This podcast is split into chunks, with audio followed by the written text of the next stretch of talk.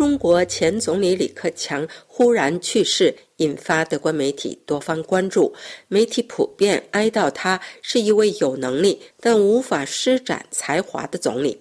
法兰克福汇报表示，在习近平的领导下，李克强担任了十年总理，但习近平越来越多地把他边缘化。虽然李克强不久前还是中国的总理。名义上的第二号人物，但李克强最后几乎没有什么影响力。他一生被视为是经济的朋友，属于既不是习近平的忠诚者，也不是受贿者的少数几个人之一。他更多的是前任国家主席和党总书记胡锦涛的心腹。李克强的去世是中国一位级别最高的经济改革者的离世。德国《民进周刊》表示，李克强曾在北京大学学习法律，并获得了经济学博士学位。但他在北京的崛起始于一个错误的开始。即将离任的国家主席胡锦涛实际上想让他的门生成为一个强人，但由于其强大的前任江泽民周围的上海帮，该计划失败了。江泽民将习近平推为新的领导人，李克强被抛在后面，但至少当上了总理。随着他的靠山胡锦涛提供的保护逐步减弱。他的运气也逐步离他而去。习近平通过让党的工作组和委员会接管政府工作，有效地剥夺了政府的权利。德国商报表示，李克强很长时间被视为是改革者，直到他在习近平的统治下失去了影响力。最令人印象深刻的场景之一，也许是对李克强最大的羞辱。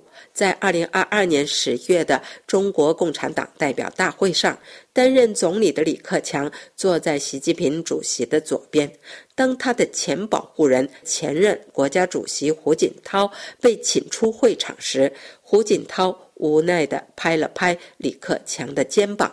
李克强点点头，但没有动。他困惑而又僵硬地朝前看着。数月后。胡锦涛才再次出现在公众面前，而李克强则作为中国政坛的跛脚鸭，度过了他作为总理的最后几个月。现在，李克强因心脏病突发意外去世。德国电视二台认为，李克强就任总理十年。他是有能力的，但却没有影响力。作为第一位拥有经济学博士学位的国家领导人，李克强失去了前任们一直承担的对经济政策的全部责任。他的决定和他对中国经济的分析。经常遭到习近平最亲密顾问的公开反驳，这也使他的权力和地位受到影响。尽管他从来都不是独自掌舵，但他经常成为日益严重的经济问题的替罪羊。二零一二年宣布的结构性改革缺乏力度，国有部门。变得更加重要。